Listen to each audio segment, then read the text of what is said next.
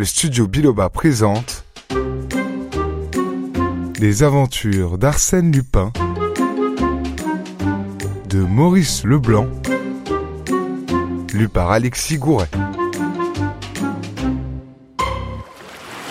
L'arrestation d'Arsène Lupin, deuxième partie.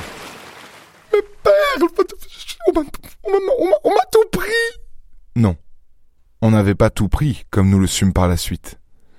Chose bien plus curieuse, on avait choisi. De l'étoile en diamant, du pendentif en cabochon de rubis, des colliers et des bracelets brisés, on avait enlevé non point les pierres les plus grosses, mais les plus fines, les plus précieuses, celles, aurait-on dit, qui avaient le plus de valeur en tenant le moins de place.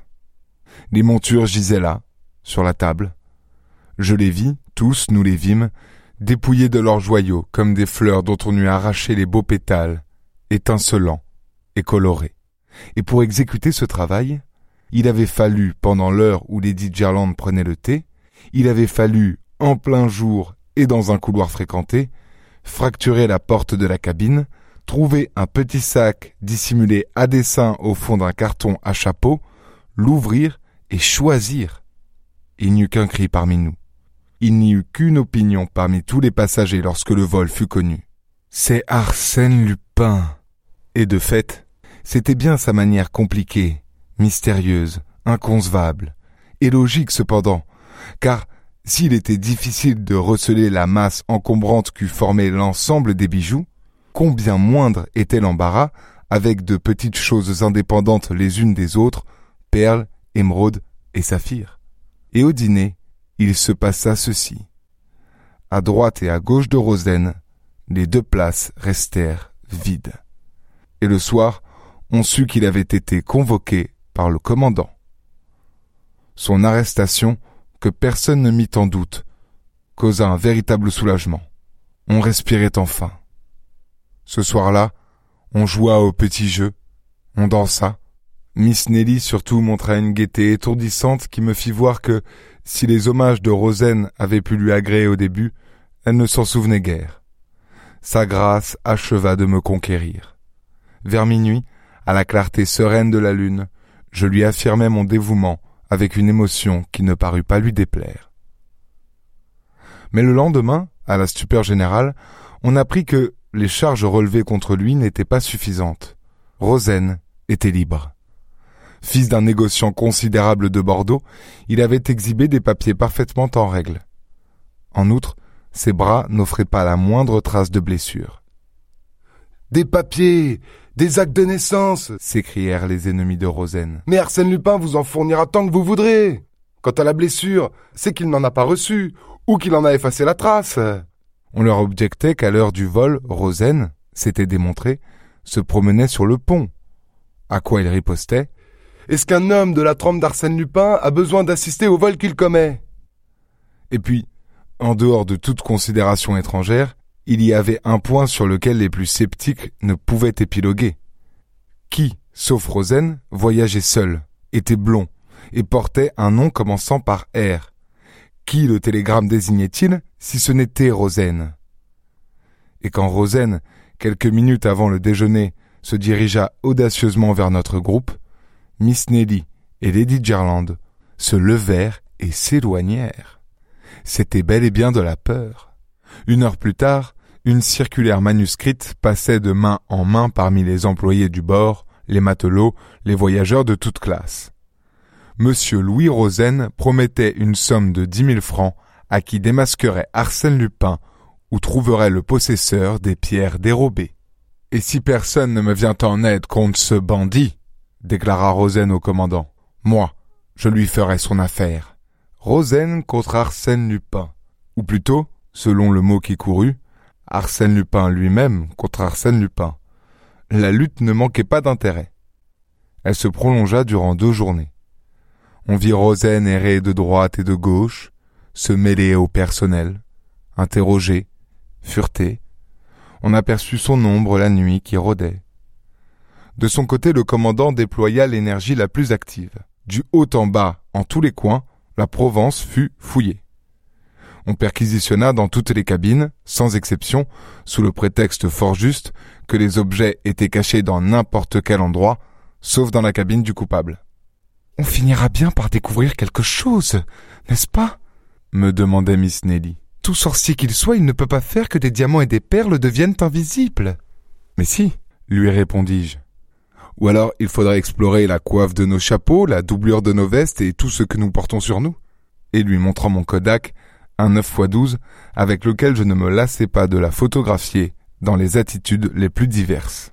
Rien que dans un appareil pas plus grand que celui-ci, ne pensez-vous pas qu'il y aurait place pour toutes les pierres précieuses de Lady Gerland On affecte de prendre des vues et le tour est joué. Mais cependant, j'ai entendu dire qu'il n'y a point de voleur qui ne laisse derrière lui un indice quelconque. Il y en a un. Arsène Lupin. Pourquoi? Pourquoi? Parce qu'il ne pense pas seulement au vol qu'il commet, mais à toutes les circonstances qui pourraient le dénoncer. Au début, vous étiez plus confiant. Mais depuis, je l'ai vu à l'œuvre. Et alors, selon vous Selon moi, on perd son temps. Et de fait, les investigations ne donnaient aucun résultat, ou du moins, celui qu'elles donnèrent ne correspondait pas à l'effort général. La montre du commandant lui fut volée. Furieux, il redoubla d'ardeur et surveilla de plus près encore Rosen, avec qui il avait eu plusieurs entrevues. Le lendemain, ironie charmante, on retrouvait la montre parmi les faux cols du commandant en second. Tout cela avait un air de prodige, et dénonçait bien la manière humoristique d'Arsène Lupin, cambrioleur soit, mais dilettante aussi. Il travaillait par goût et par vocation certes, mais par amusement aussi. Il donnait l'impression du monsieur qui se divertit à la pièce qu'il fait jouer, et qui, dans la coulisse, rit à gorge déployée de ses traits d'esprit et des situations qu'il imagine. Décidément, c'était un artiste en son genre, et quand j'observais Rosen, sombre et opiniâtre, et que je songeais au double rôle que tenait sans doute ce curieux personnage, je ne pouvais en parler sans une certaine admiration. Or, l'avant-dernière nuit, l'officier de quart entendit des gémissements à l'endroit le plus obscur du pont. Il s'approcha. Un homme était étendu, la tête enveloppée dans une écharpe grise très épaisse, les poignets ficelés à l'aide d'une fine cordelette. On le délivra de ses liens, on le releva, des soins lui furent prodigués. Cet homme, c'était Rosen. C'était Rosen assailli au cours d'une de ses expéditions, terrassé et dépouillé. Une carte de visite fixée par une épingle à son vêtement portait ces mots. Arsène Lupin accepte avec reconnaissance les dix mille francs de Monsieur Rosen.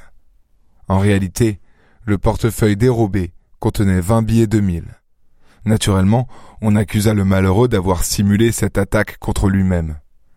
Mais outre qu'il lui eût été impossible de se lier de cette façon, il fut établi que l'écriture de la carte différait absolument de l'écriture de Rosen et ressemblait, au contraire, à s'y méprendre, à celle d'Arsène Lupin, telle que la reproduisait un ancien journal trouvé à bord.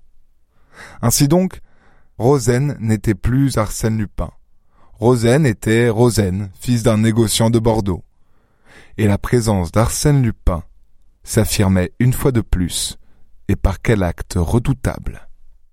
Ce fut la terreur. On n'osa plus rester seul dans sa cabine, et pas davantage s'aventurer seul aux endroits trop écartés. Prudemment, on se regroupait entre gens sûrs les uns des autres.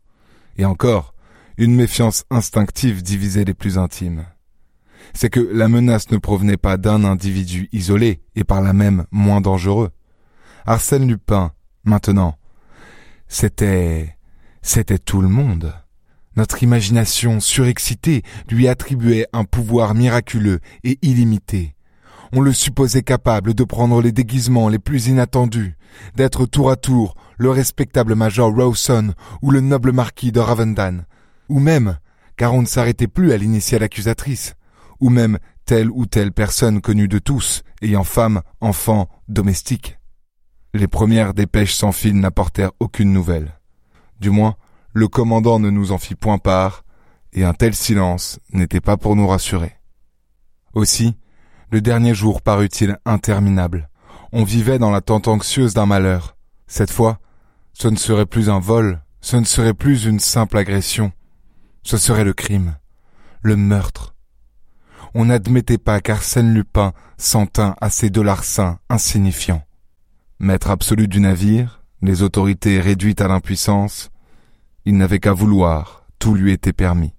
Il disposait des biens et des existences. Cette histoire d'Arsène Lupin est à suivre dans l'épisode suivant.